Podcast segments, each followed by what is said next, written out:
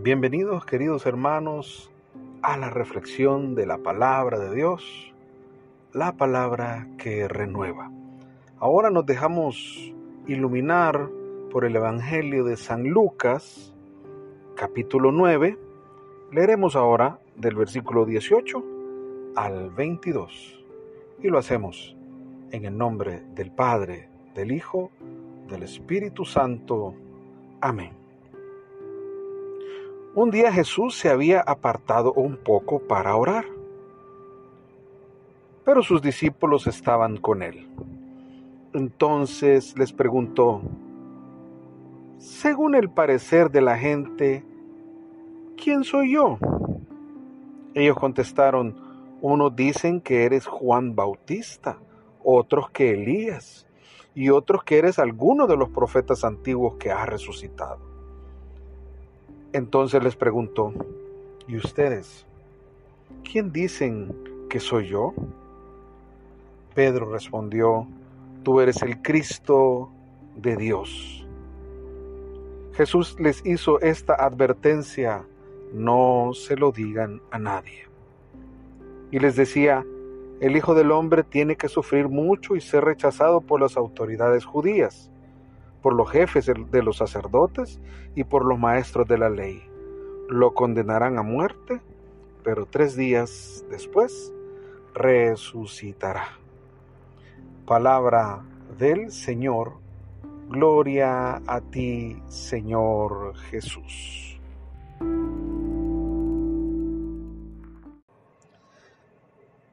Esta porción que nos regala ahora la palabra de Dios a través del evangelista San Lucas, como que estamos más familiarizados en em, la descripción, en el análisis, en la reflexión, inspirados por San Mateo, porque es la gran confesión del apóstol Pedro, que después se traduce o se convierte en la gran confesión de la iglesia. Confesar a Jesús como el Cristo, como el Mesías de Dios. Esto es un marca un antes y un después. La confesión de Pedro marca de alguna manera como el fundamento, como poner las zapatas, la fundación del edificio que se va a construir, que para San Mateo le llama a este edificio iglesia. San Lucas no se detiene en este aspecto, pero ahora esta reflexión nos llama a también a un punto crítico, un punto de partida, un parteaguas, un punto de quiebre para poner los fundamentos de algo en particular. Insisto, Mateo a eso le llama iglesia, San Lucas más bien lo deja como a un título personal. San Lucas nos da pie más bien a algo que tendrá que ver con la confesión unipersonal. Es el preguntarnos a nosotros mismos, ¿quién es Cristo para nosotros? ¿Y por qué es tan importante hacer un, una revisión? Es decir, poner un alto y poner eh, eh, las cosas como son, claras, claras como son. ¿Por qué es tan importante reconocer quién es Jesús? Y miren ustedes, para podernos contestar nosotros esa pregunta, es importante ver el contexto general en el, que, en el que San Lucas escribe. Primero, veamos de dónde vienen los discípulos y ahora veamos qué les revela Jesús para dónde van. Porque es importante saber a dónde estamos parados.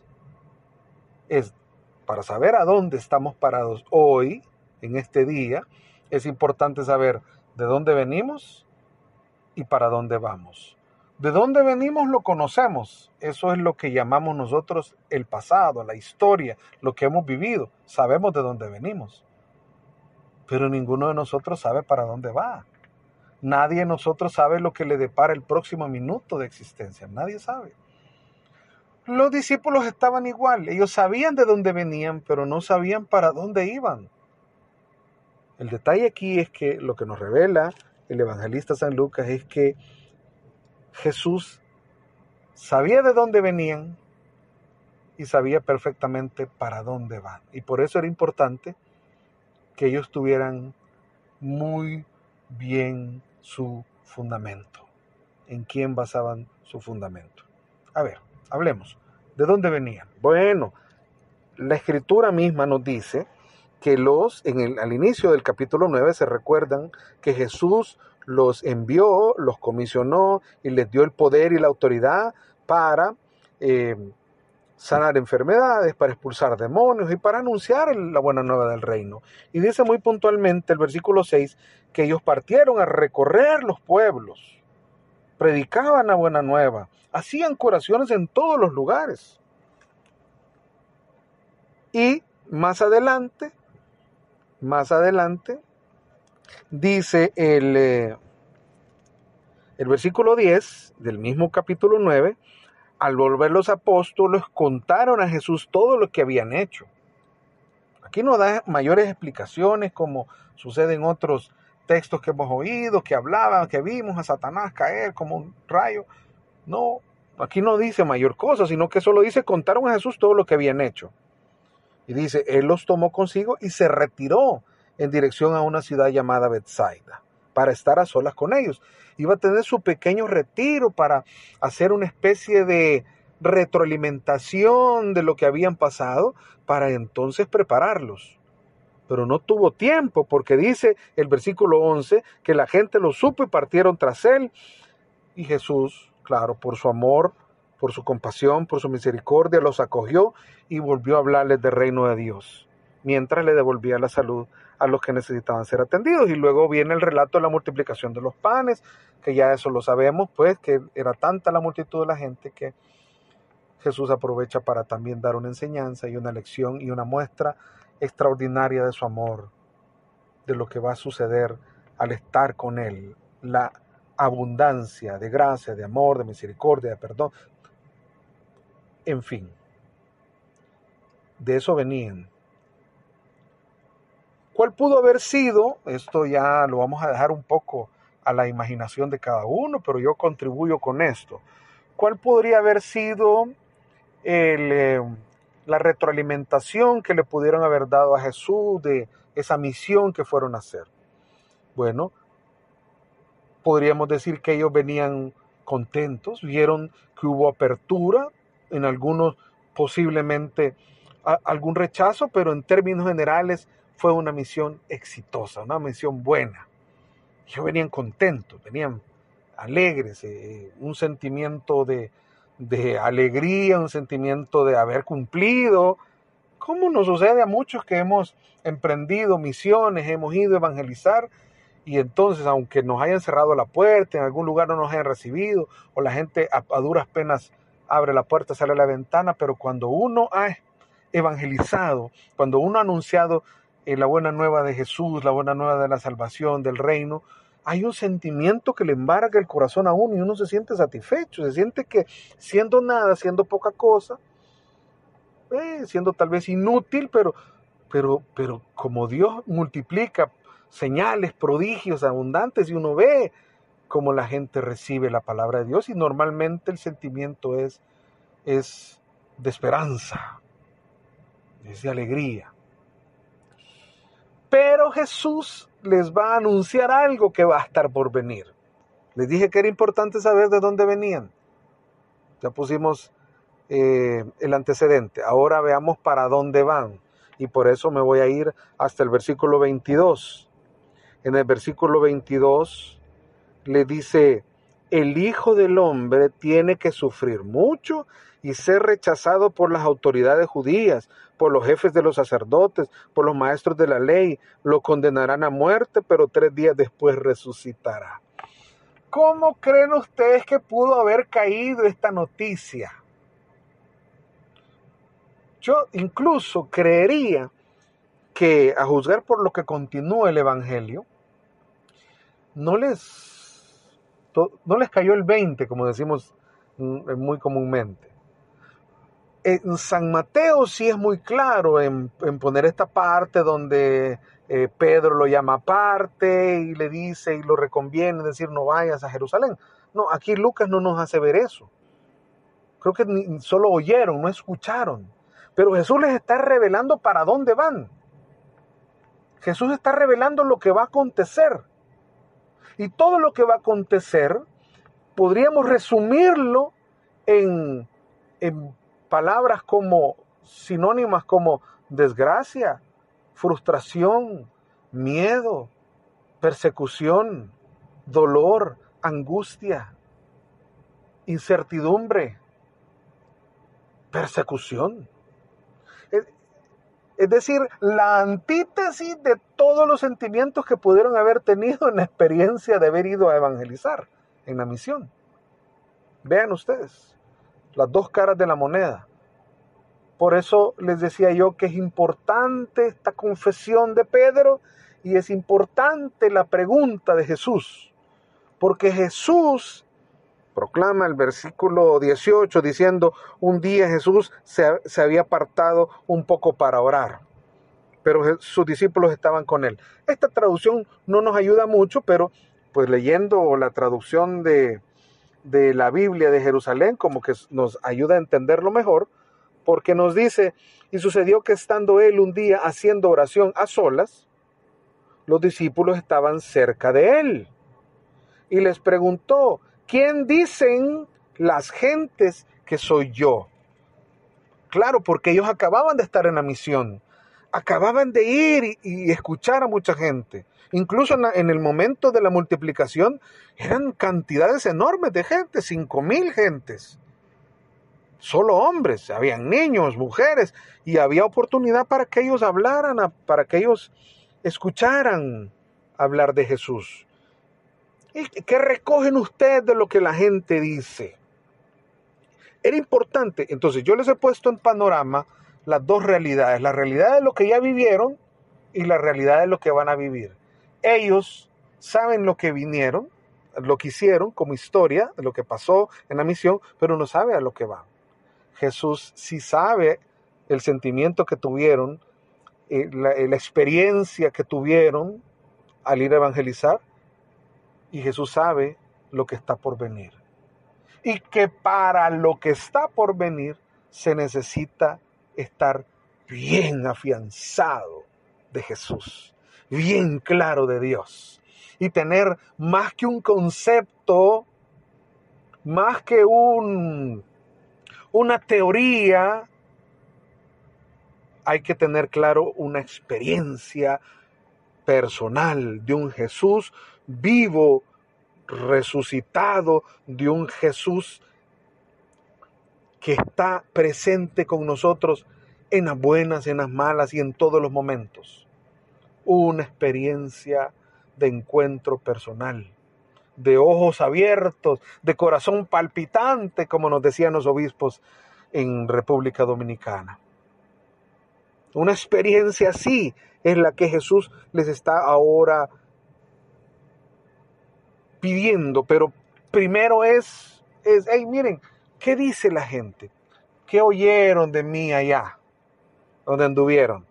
Y entonces ahí vienen todas las, situaciones que eres Juan el Bautista, que es Elías, que eres uno de los profetas que había que iba a resucitar. Exactamente las mismas respuestas, la misma apreciación que había recibido Herodes con lo que escuchamos el día de ayer. Exactamente las mismas respuestas. La gente tenía una experiencia muy lejana, muy teórica de Jesús, pero no una experiencia de un Dios personal, de un Emmanuel, de un Dios con nosotros. Esa experiencia de un Dios que se ha hecho carne y está en medio de nosotros, esa experiencia no la tenían ni los mismos apóstoles. Y por eso es que los interpela y les dice, a ver, ¿Y ustedes? ¿Quién dicen que soy yo? Porque es el momento, es el momento, es el momento. Por eso les digo un parteaguas, un punto de quiebre. Es un momento de crisis.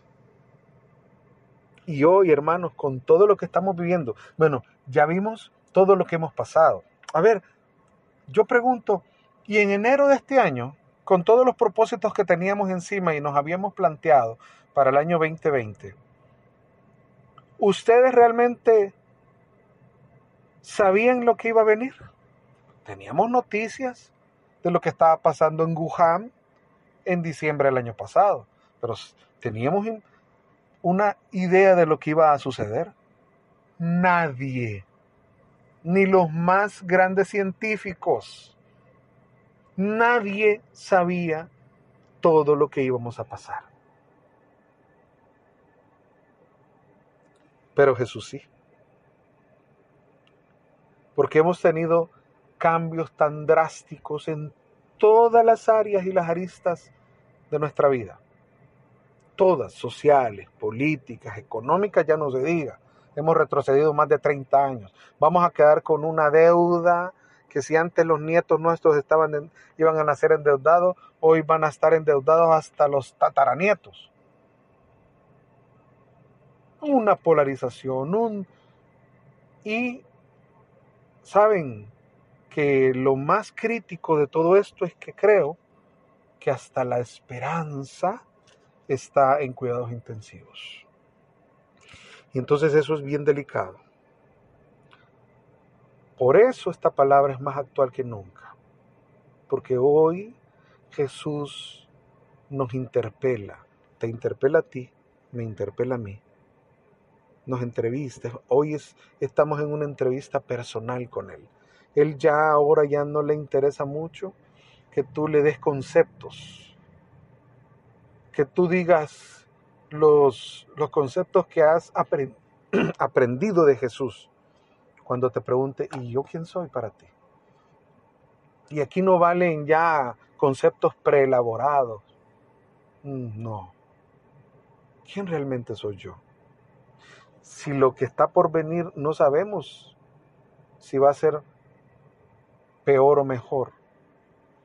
Pero el panorama no es nada esperanzador.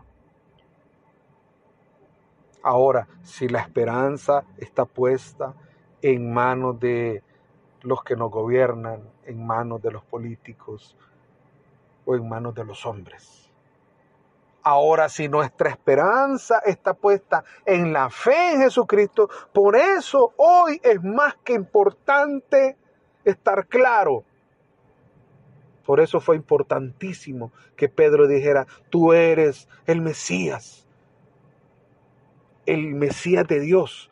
¿Qué le estaba queriendo decir? Tú eres el que, el ungido, el que Dios iba a enviar para salvarnos. Y ahora, hermano, ¿quién es Jesús para ti? ¿Quién es Jesús? Por favor, tómate el resto del día si quieres para poner, para pensar, para decirte a ti mismo quién es Jesús. Y digo, insisto, no estoy hablando de conceptos preelaborados. No es lo que la demás gente dice, no es ni lo que la iglesia dice, es lo que tú crees de Jesús.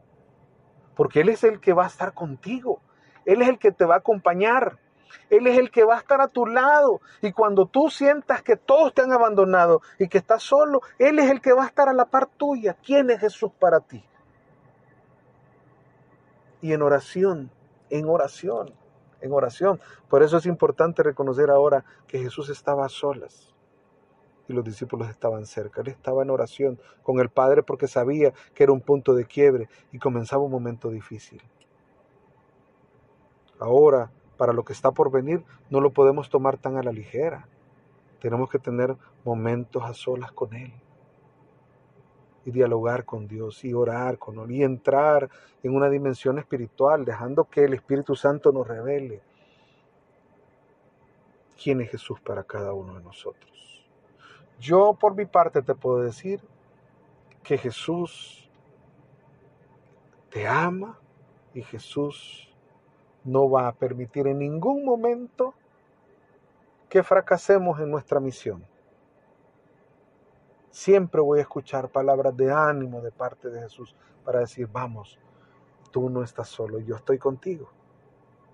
Y sabiendo que Él me ama, entonces Acoge el amor de Dios, porque Él siempre quiere lo mejor para ti, siempre va a buscar lo mejor para ti. Por favor, no lo olvides, Él quiere lo mejor para ti. Pensamiento de bien tengo y no de mal, le decía ya a Jeremías. Pensamiento de bien. Yo conozco los planes que tengo para el futuro tuyo. Pensamientos de bien y no de mal. Gracias Jesús. Gracias por lo que nos has regalado este día, esta semana. Gracias, amado Dios, por la vida. Gracias por tu amor. Gracias por esto que estamos pasando. Porque aún en medio de la tormenta, de la incertidumbre, aún en medio de la desesperanza, tú, Señor, nos regalas una luz de esperanza, sabiendo que tú estás con nosotros y que nos amas. Bendito seas, bendito sea tu nombre. Amén. Hermano, recuerda, no lo olvides, por favor, este fin de semana ve y encuéntrate con, presencialmente con Jesús, porque lo puedes tener contigo, puedes consumirlo, puedes ser uno solo con Él. Recuerda que la palabra de Dios es palabra que renueva. Que el Señor te bendiga y te dé un fin de semana maravilloso. Nos escuchamos el día lunes.